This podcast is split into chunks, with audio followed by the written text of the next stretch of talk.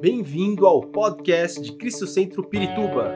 Para ficar sabendo sobre tudo de nossa igreja, acesse cristocentro.org.br ou siga-nos através do Facebook e Instagram como Cristo Centro Pirituba. Você também pode ver essas e outras pregações no formato vídeo em YouTube barra Cristo Centro Pirituba Oficial. Seja bem-vindo à nossa casa apostólica. Quero hoje começar falando sobre um tipo de doença. Por que não dizer distúrbio? Porque essa é, é, é a nomenclatura que se está usando, que é muito comum hoje, porque é considerado um distúrbio. distúrbio. Quero perguntar: quantos sabem o que significa nomofobia? É uma nova nomenclatura. Nomofobia. Nomofobia significa medo de ficar sem contato com o celular. Nomofobia deriva da expressão no, no mobile phone fobia. Na expressão bem popular, nomofobia, que hoje é um distúrbio, é uma fobia é, o que é uma fobia? Fobia é um transtorno. Fobia é, significa mais do que medo. Fobia significa pavor, terror. É um medo irracional. Nomofobia, na expressão popular, seria terror de sair de casa sem celular. Pode sair sem cueca, sem meia, sem carteira sem, sem Bíblia, bom, sem Bíblia, bom, mas não sai sem celular. Não dorme sem celular. Não levanta sem o celular. Não vai ao banheiro sem o celular. Todo mundo está quieto agora. Quieto, quieto, quieto, quieto. Um dos problemas, entre tantos, porque já existem pessoas que precisam ser tratadas por isso porque a fobia é um problema terrível. É um transtorno terrível. Há pessoas que já estão precisando passar por tratamento, por terapia, por causa da sua dependência do celular, do aparelho celular. Um dos problemas causados por esse transtorno é a dificuldade em se relacionar com outros, mesmo dentro de casa. Tem pais chamando os filhos para jantar pela, pelo WhatsApp. É, é, outra dificuldade causada por, essa, por, esse, por esse transtorno é a dificuldade de se conversar hoje face a face com alguém olhando nos olhos. É uma, uma atenção dividida. Quantas vezes você já conversou com alguém que está conversando com você, olhando para você e falando com alguém, ou vendo o que está acontecendo, porque já virou um transtorno, já virou uma dependência já virou um vício. Tem gente que acorda de madrugada para atender celular, pra, porque deu, um, deu, um, deu um, um, aviso de uma mensagem. Ela disse, não, vou deixar para amanhã, fecha o mas não consegue. Essa sociedade conectada é hoje a sociedade mais solitária de todos os tempos. Você pode ter milhares de amigos no Facebook ou no Twitter e não ter intimidade e não ter relacionamento com ninguém. Estar totalmente solitário. Entenda, veja bem, você tem milhares de amigos, amigos, mas está completamente sozinho, completamente solitário. Não tem intimidade a gente se isola e não percebe. E não aceitamos que estamos sem relacionamentos importantes, sem contatos importantes, sem olhar nos olhos de alguém. Se você deixar de comer e de beber, o teu corpo vai morrer. Mas se, mas se você se deixar de se relacionar, você vai matar a sua alma e seu espírito. Por quê? Porque Deus nos criou assim. Deus nos criou com essa necessidade. Deus nos criou seres interrelacionais. Nós precisamos de relacionamentos, porque senão isso vai matar nossa alma e nosso espírito. E o nosso espírito, se o nosso espírito não se relaciona com Deus, ele não tem vida. O novo nascimento vem justamente da vida que nos traz Jesus, porque nos coloca novamente em relacionamento com Deus. Nascer de novo é se relacionar novamente com o nosso Criador. E o relacionamento com Deus traz vida. E o relacionamento sem Deus, nosso espírito está morto. E sem relacionamento com os demais, nossa alma vai morrer. Precisamos e necessitamos uns dos outros, porque fomos criados por Deus com essa necessidade, ela é inerente a nós. Às vezes, às vezes é bom ficar sozinho, sim ou não? Às vezes é bom ficar sozinho. Às vezes. Só às vezes. Só de vez em quando. Então, o que, o que precisamos fazer? Precisamos valorizar as relações. Relacionar-se não é fácil, nunca foi e nunca será. Se fosse fácil, não seria importante. Tudo que é fácil não é tão importante, tudo que é difícil é mais importante. Relacionar-se não é fácil, nunca foi. Ouvi uma vez um pregador, há muito tempo, e quando eu estava preparando essa mensagem, me lembrei disso. Um pregador é, dizer que quando nós compartilhamos, quando nós compartilhamos a tristeza, é, ela se divide. Então, a, triste, a tristeza nós dividimos. Quando nós compartilhamos a tristeza com alguém, ela se divide. Você compartilha, ela se torna mais leve, porque você reparte, você toma um pouco da tristeza do outro. Isso se chama empatia. O que é empatia? É tomar um pouco da tristeza do outro para você. A palavra de Deus fala sobre isso: tomar as cargas uns dos outros, levar as cargas uns dos outros. Isso é compartilhar. Então, tristeza se divide, mas alegria se multiplica. Alegria se multiplica, tristeza divide, alegria se multiplica. Eu estava vendo um vídeo esses dias de um, um teste que fizeram no, no, vagão de um metrô, não sei aonde, em algum lugar fora daqui, acho. E uma pessoa fingiu que estava lendo algo engraçado em pé num, num, num, num, vagão de metrô cheio e começa a rir, e gargalhar, e rir, e gargalhar. De repente começa um, começa outro, começa outro. Daqui a pouco o vagão inteiro está rindo e não sabe nem por quê, nem do quê. Por quê? Porque a alegria se, se multiplica. É, se multiplica. Eu gostei disso. Nós precisamos de gente mais alegre na igreja para contaminar os outros. Né, para mexer com alguns, meu Deus, está precisando, está difícil. Alegria, ela se multiplica, e por isso nós precisamos, por isso que a Bíblia diz que a alegria do Senhor é a nossa força. Porque, logicamente, se eu compartilho da, da tristeza do meu irmão, por um momento a empatia me faz ficar triste com ele, mas a alegria nos traz força.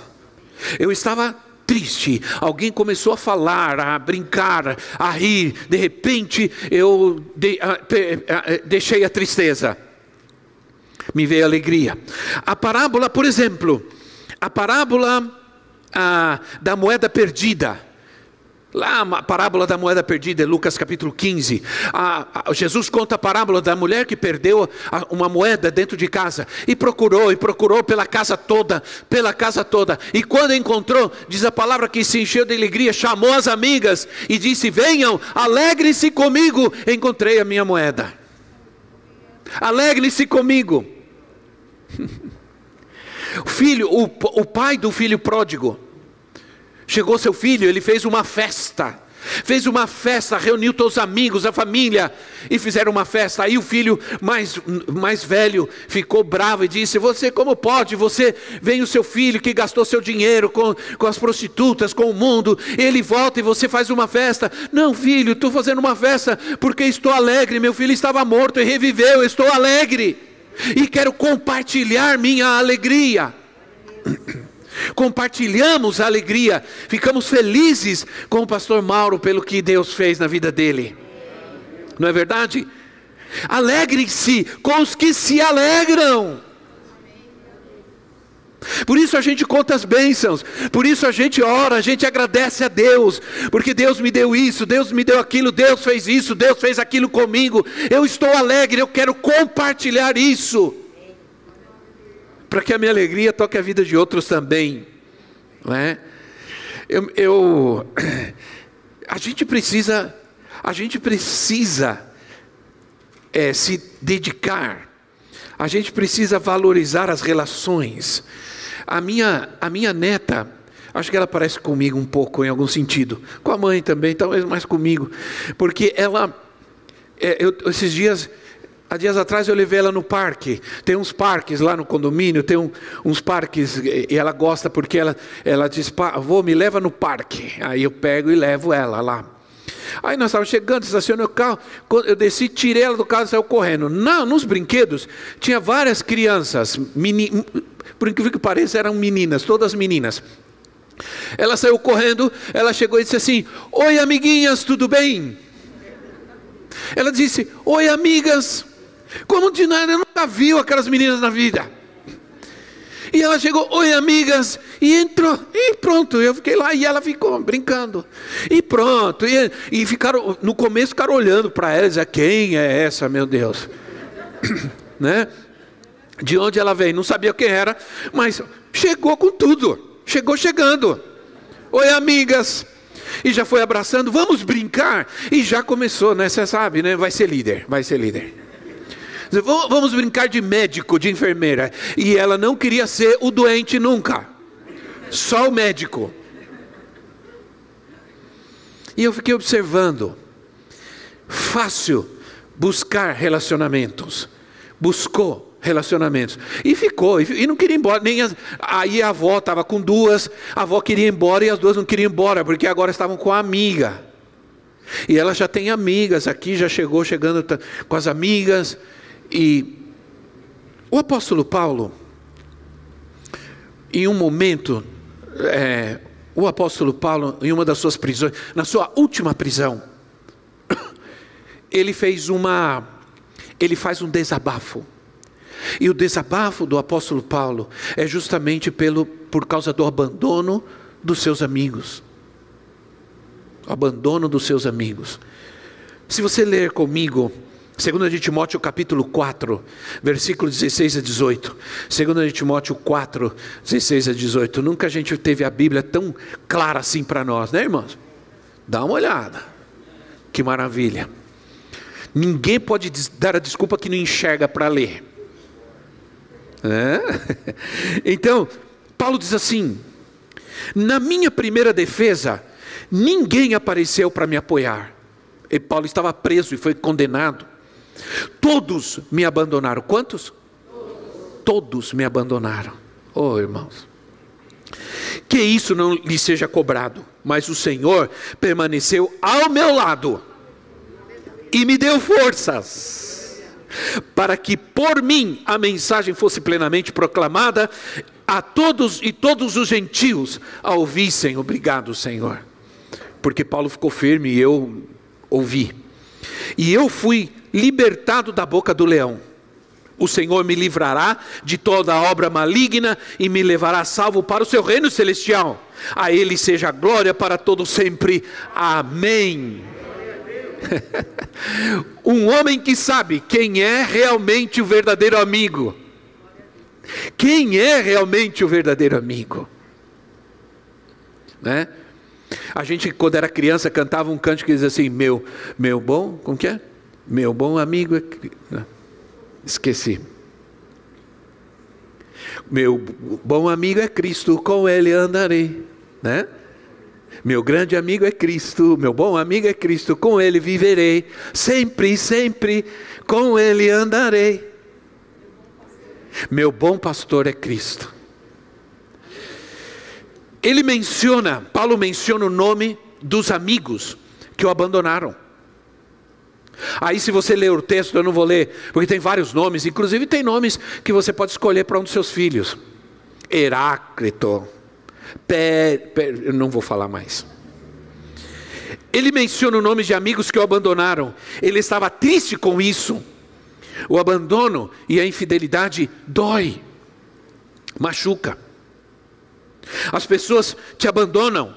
E não é só isso, as pessoas não fazem, elas te abandonam e apagam você do seu passado. Você não tem nem mais passado, você não existe mais, você nunca existiu na vida delas. É uma coisa impressionante. Né? Mas ele disse: O Senhor permaneceu ao meu lado. O Senhor permaneceu ao meu lado. Dessa vez, Paulo não gasta tinta para, para ensinar, ele não gasta tinta para é, teol, eu ia falar, para fazer teologia, né? Ele não usa a, a, a caneta, a tinta para ensinar a igreja, para doutrinar, ele usa para ele usa para desabafar né? Ele, ele, estava desabafando para manifestar é, a sua tristeza em ser abandonado por seus amigos, companheiros.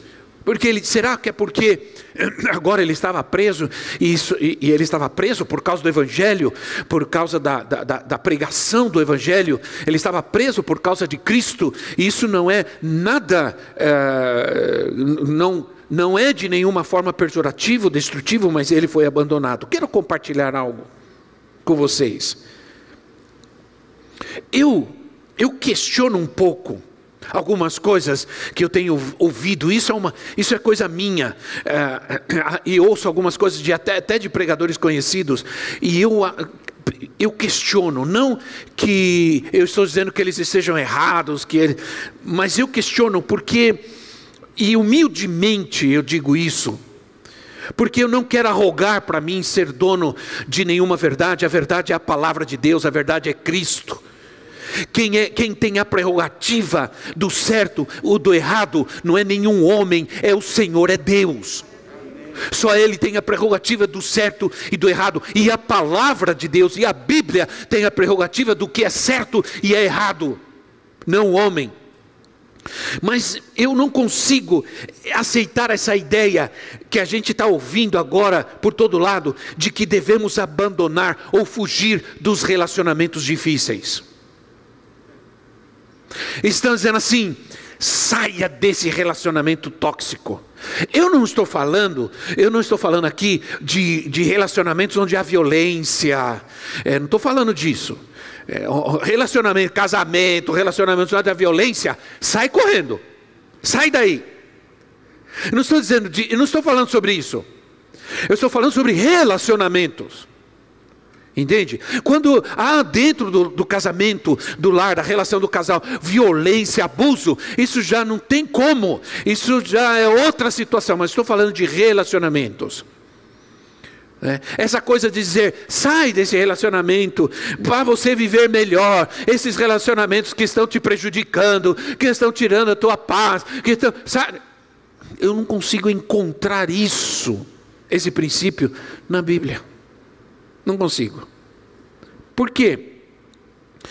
Porque essa ideia de sair desses relacionamentos que nos podem fazer mal, eu, eu preciso pensar um pouco melhor sobre isso e preciso olhar para que Deus fala, fale comigo, mas eu vejo que Jesus nos ensina ao contrário. Jesus assim, ame os seus inimigos. E se o teu inimigo pedir para você andar com ele um quilômetro, anda dois. Se o teu inimigo sentir frio, pega a tua capa e dá para ele. Eu não sei o que vocês pensam a respeito disso. Mas eu penso que Jesus nos manda caminhar, orar, ajudar, ter paciência. O Novo Testamento nos chama a ter paciência com os mais fracos com aqueles que são mais fracos do que nós, e essa fraqueza que se refere à Bíblia pode ser geralmente, pode possivelmente está falando de uma fraqueza não só espiritual, mas fraqueza moral, fraqueza mental, fraqueza na alma, no cérebro. Mente fraca. E diz: tenham paciência com os mais fracos um dos frutos do Espírito é a longanimidade.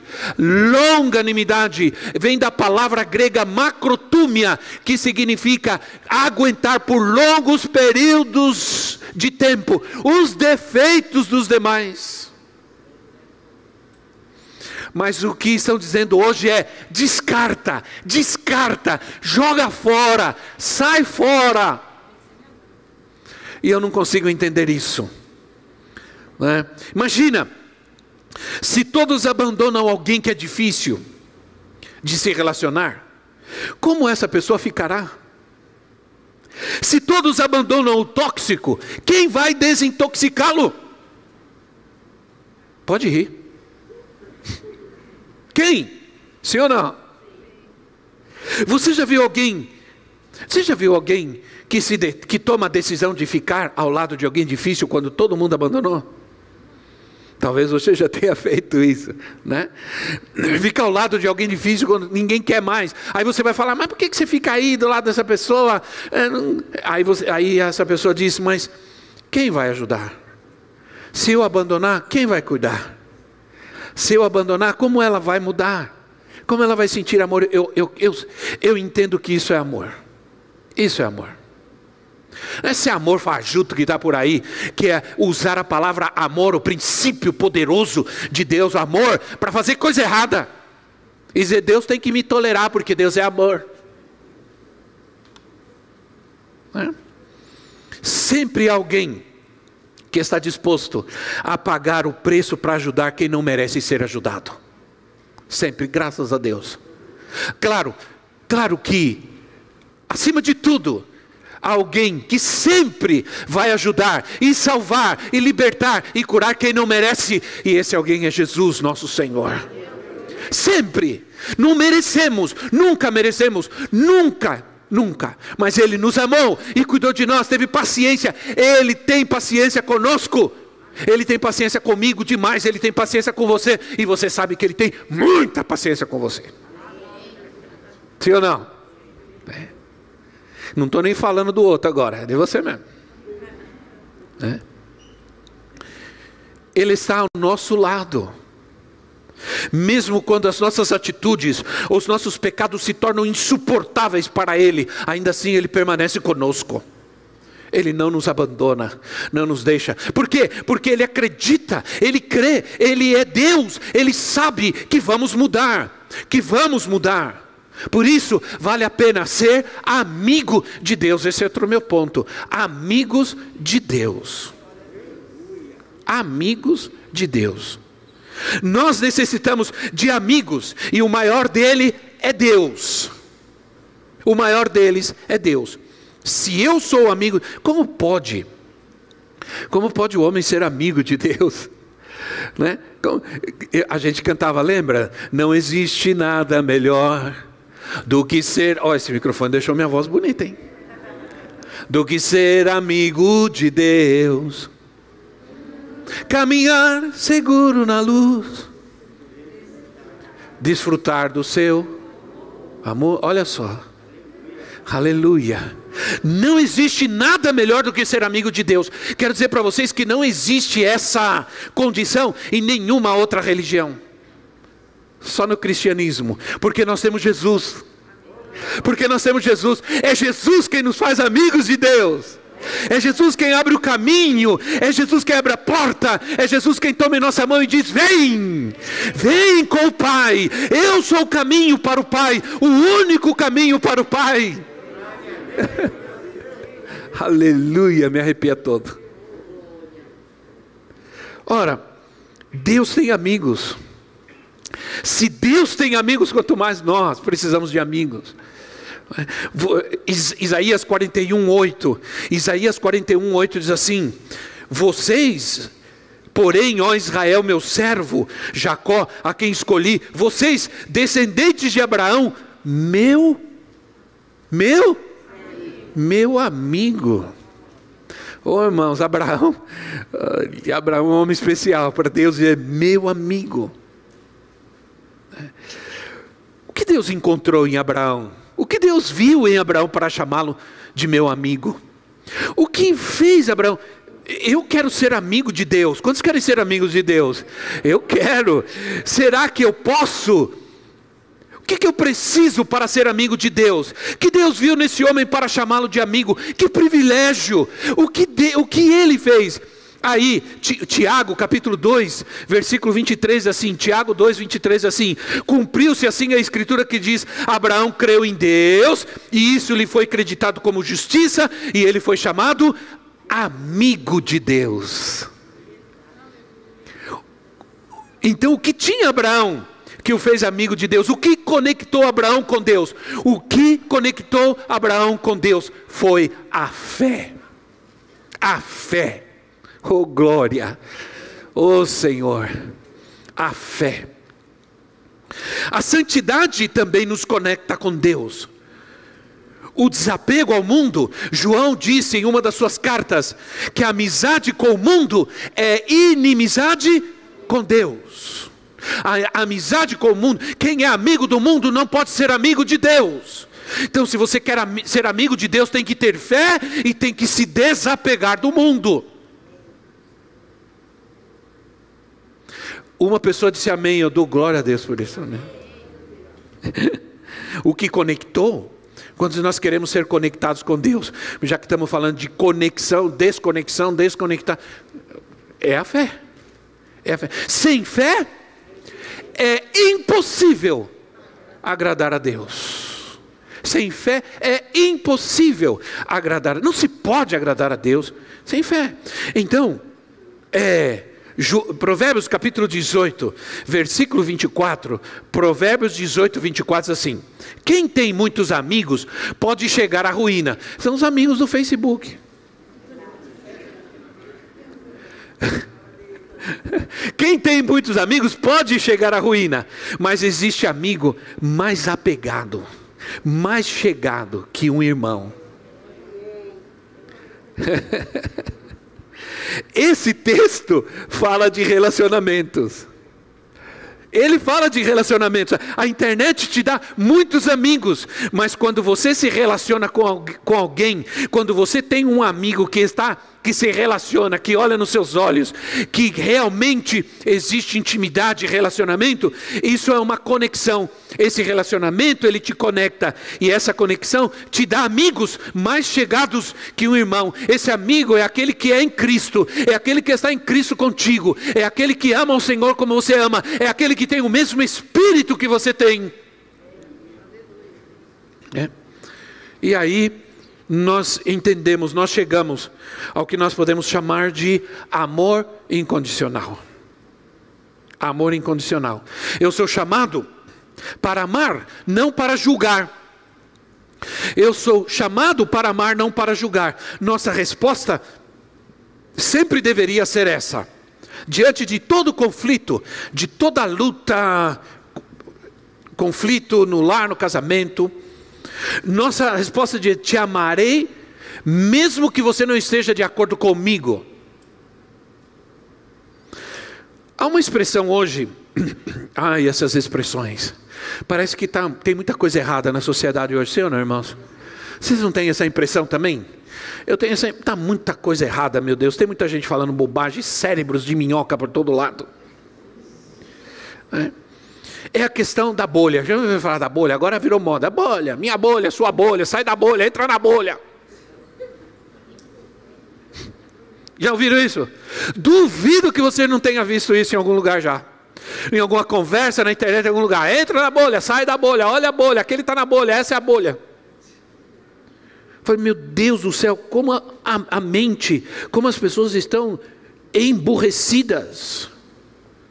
Dias de hoje. E O que é, o que é isso? O que significa isso? É a questão de, de essa bolha, o que eles querem dizer é, é um, um grupo de, de pessoas que têm uma mesma mentalidade, uma mesma ideia e um mesmo pensamento. Ótimo até aí. Só que o problema não é esse, o problema é que essas pessoas, elas não aceitam nesse grupo quem não pensa igual a elas, quem não tem a mesma, o pensamento que elas, quem não, quem não tem a mesma ideologia que elas. Então elas descartam. Então não está na bolha. né? Se refere então àquele grupo que ele não aceita, não permite a ideia do outro, a opinião do outro. Aí ficam alguns débeis mentais dizendo, sem saber o que se dizendo, sai da sua bolha, sai dessa bolha. É. Precisamos entender que todas as pessoas, você precisa entender uma coisa: todas as pessoas estão num processo, todos nós estamos em um processo.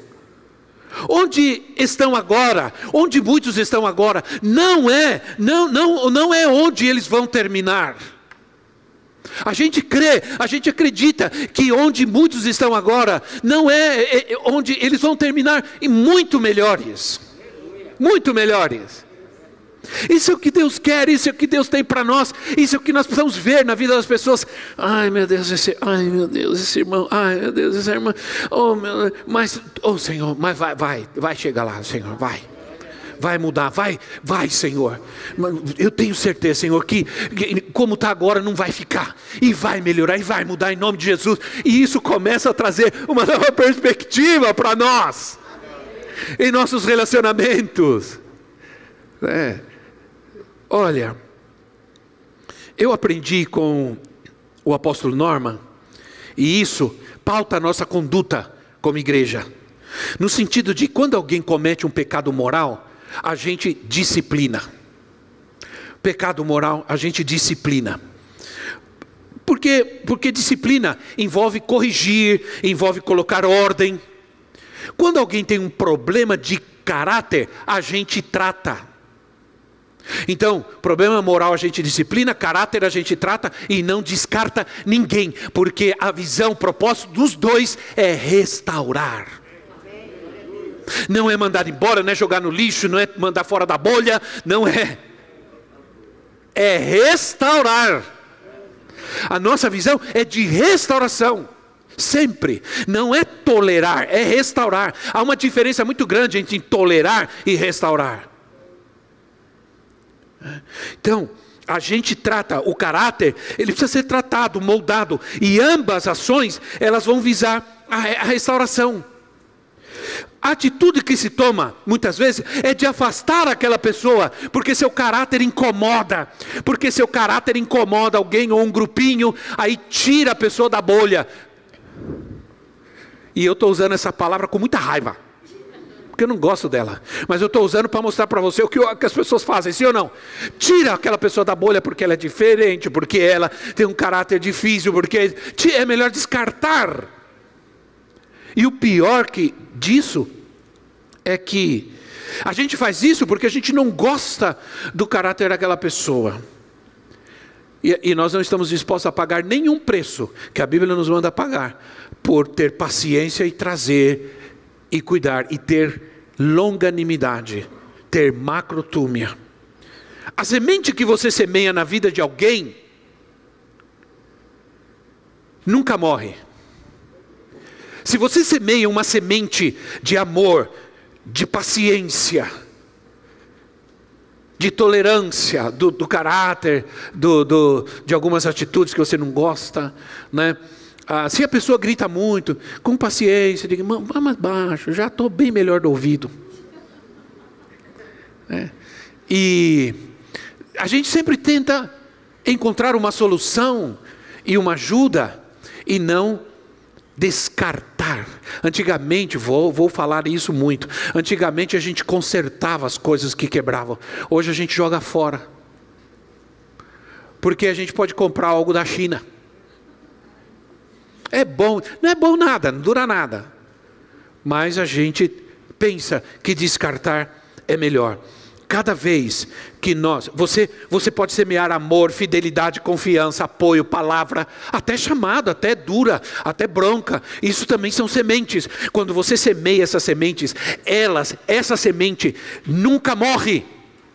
Quando você semeia na vida de uma criança a palavra, a disciplina, a, o ensinamento, essa semente nunca morre. Eu estava eh, dizendo, eu estava dizendo, eu brinquei com a minha neta várias vezes falando para ela sobre como Jesus, porque às vezes não fala assim, irmãos, para criança, olha, Jesus está lá no céu, a criança fica procurando não, não. Onde está Jesus? Está no meu coração e Ele quer entrar no seu coração também. O, o, o Jesus mora no nosso coração, Jesus está no nosso coração. Sempre falando para ela. Dias atrás, o, o, meu genro brincando com ela, e corintiana, e falou: Júlia, canta comigo, quero que você aprenda. Salve o Corinthians, campeão dos campeões, eternamente dentro dos nossos corações. Ela falou: Não, pai, de jeito nenhum, Corinthians no meu coração, não, só Jesus. Tomba, japonês.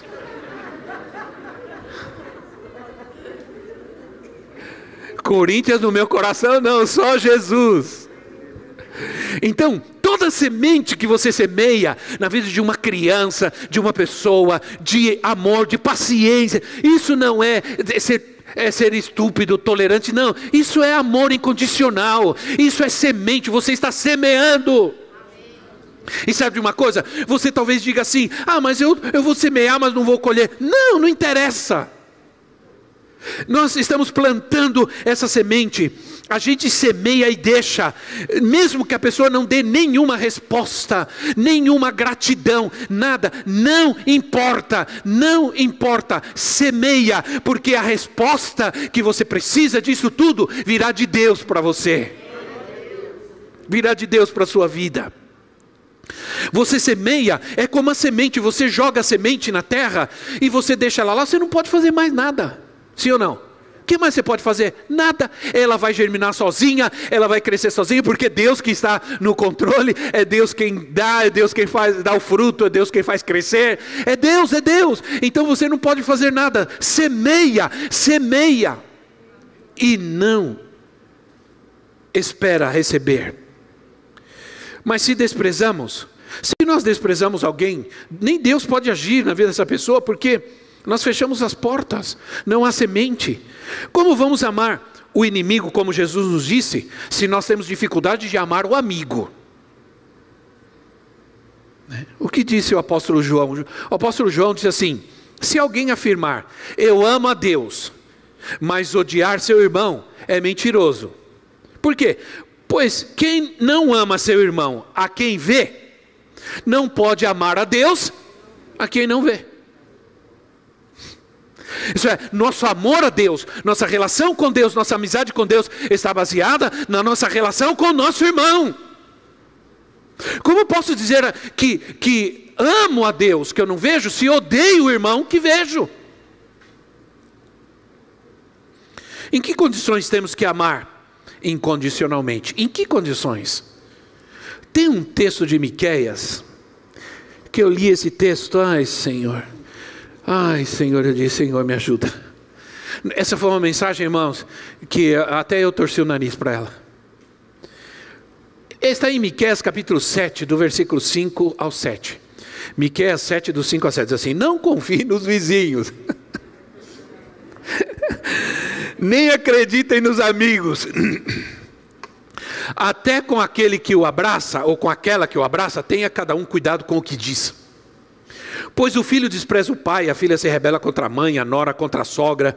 Os inimigos do homem são os seus próprios familiares.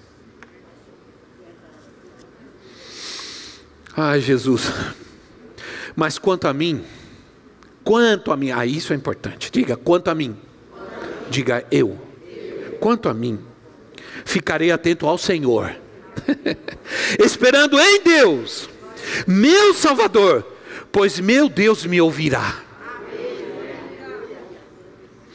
Ele, na verdade, o que ele está fazendo? Ele está trazendo um alerta e expondo realidades, verdades, mas ele está dizendo: o que você deve fazer diante disso? Você fica em Deus, fica firme em Deus, fica com Ele, espera nele, confia nele e vai em frente, porque Ele vai ouvir e Ele vai resolver toda essa parada.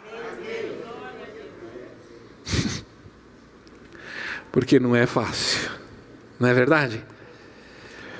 Se você se dispõe a amar, mesmo que não haja nenhuma resposta, ao contrário, né, dessas pessoas, não espere nada, não espere, apenas ame, socorra, ajude, ore. O que poderia vir como resposta e não vem, não espera. Vou te dizer algo, guarda isso que eu vou te dizer, em nome de Jesus. Não cobre favores. Não cobre favores. Não faça nada para alguém esperando resposta daquilo que você vai fazer. Não faça isso. Você só espera no Senhor. Deus te repassará a bênção. Ele vai repassar a bênção para você. Jesus disse assim: tem um outro versículo na Bíblia que, olha, tem gente que não quer nem ler, passa assim voando por ele. Diz assim: quando você emprestar dinheiro ao seu irmão, ao seu amigo, não espere receber. Esqueça. Aí você vê, eu emprestei, não me paga. Faz 10 anos. Faz 10 anos que eu emprestei tanto para fulano, ele não me paga. 10 anos que o cara está remoendo isso. Hã? Sim ou não? Se alguém não vem falar para mim, faz 10 anos que eu emprestei dinheiro para fulano, e agora, porque a questão de emprestar dinheiro é uma coisa, se você emprestou, tudo bem, a pessoa tem a obrigação moral de te pagar. Não estamos amenizando a, questão moral da, de, da pessoa ter a responsabilidade porque foi emprestado, não foi dado. Se foi uma oferta, aí tudo bem.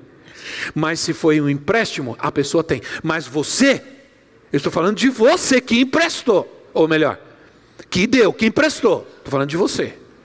Você não. o que Jesus nos ensinou a dizer é: esquece, deixa para lá. Mas sabe o que você fica pensando? A pessoa fica remoendo aquilo, porque fica com raiva, porque senão ele tinha obrigação de me pagar, porque eu emprestei. E aí fica pensando no que ele poderia fazer com aquele dinheiro, isso que é o pior. Sim ou não? Ele fica pensando o que eu poderia fazer com aquele dinheiro. Sabe o que acontece? Mágoa, ressentimento, porque você se esquece. Se você entregar isso, se você esquecer isso, sabe de onde virá esse dinheiro que você emprestou? Sabe de onde virá? Virá do Senhor. Ele virá do Senhor na tua vida. Entende? Então, se você é uma pessoa que você tem dificuldade nessa área, é melhor não emprestar. Melhor não empresta, irmão. Né? Ou então empresta dando. Não fala nada para a pessoa, mas empresta dando, dizendo assim: não, tudo bem, ele não sabe, estou emprestando, mas na verdade estou ofertando. Né? Porque aquele que semeia, colhe. E muitas vezes a colheita vem de Deus na nossa vida. Né? Então, sei que é uma mensagem difícil. Me ajuda aqui com a adoração. Sei que é uma mensagem difícil, mexeu comigo demais. Mas quando eu olho para a Escritura, é o que eu vejo. Quando eu olho para a palavra de Deus, é o que eu encontro. Não encontro algo diferente disso. Vamos orar para que Deus restaure, para que Deus liberte a sua vida nessa, nessa manhã. Que Deus liberte a sua vida da dor de relacionamentos que te machucaram ou relacionamentos difíceis que você está vivendo, os quais você já pensou até sair, abandonar, deixar. Vamos orar pela paciência, pela força, pela persistência em semear o bem, mesmo que você receba o mal, pela persistência em agir bem, quando todo mundo age mal. Não é porque todo mundo está agindo errado que é certo agir errado. Então, quando nossos relacionamentos precisam amadurecer, né? essa tem tantas expressões hoje que é mimimi para lá, mimimi para cá. A gente precisa, tudo isso é uma falta terrível de maturidade na vida das pessoas e de ouvir a palavra, de ver o sentimento que Deus quer que a gente tenha, a atitude que Deus quer de nós. Não importa. Eu te disse o exemplo. E eu estava conversando com a Kátia, ela não está nos ouvindo, porque eu estava vendo ali quem estava nos vendo, nos ouvindo, eu estava vendo. E ela estava, no, a Kátia está lá firme. Kátia, nós estamos contigo, nós estamos orando. Deus vai fazer o que Ele tem que fazer. Mas nós estamos com você aqui, nós estamos orando. Ela está em casa, ela está vendo a palavra, ela está ouvindo, ela está adorando. Isso é fé. Né? Então, fica firme aí, confia no Senhor. A gente faz o que a gente tem que fazer e Deus vai fazer o que Ele vai fazer. Ele é soberano. Nós oramos e cremos, né? É, e nós cremos que Deus vai trazer essa, esse milagre para a vida dela, né? Para a vida do Osiel, nosso querido. Mas vamos orar pela persistência, pela paciência, mas vamos ouvir o que Deus diz. Amém, irmãos? Vamos ouvir o que Deus diz. Na quinta-feira eu dei o exemplo do meu filho. Uso médico. Eu liguei para o hospital no domingo, porque eu não fui no hospital, ele estava na UTI mal. Eu liguei para o hospital e perguntei: Olha, quero saber sobre o bebê tal, tal, tal. Ele estava na UTI, estava entubado. Meu filho estava entubado, tomando, tomando antibiótico. E aí eu liguei de casa e ela estava do meu lado, sofrendo, sofrendo, porque estava operada, sem o bebê dela. Eram, eram dias assim, foram dias difíceis de, de fé para nós, foi de muita dor e tudo. Aí liguei para o hospital. Eu falei, eu quero falar com, eu quero saber sobre o bebê tal, tal, tal, como é que ele está. Aí demorou um pouco, aí veio e ela falou assim para mim, está grave. Aí eu desliguei o telefone. Ela veio. E aí, o que falaram? Que ele está bem, que ele está melhorando. Sabe o que acontece? Eu não podia repetir o que disse a enfermeira. Eu não podia repetir o que disse o médico, porque ele é médico. Ele é humano. Né? Eu, eu tenho que repetir o que Deus disse. E o que Deus diz? O que a Bíblia diz? A Bíblia diz: Ele levou lá na cruz do Calvário, em suas feridas, em suas machucaduras, Ele levou todas as nossas doenças, todas as nossas enfermidades, e pelas suas feridas nós já fomos curados. Nós não seremos curados, nós já fomos curados.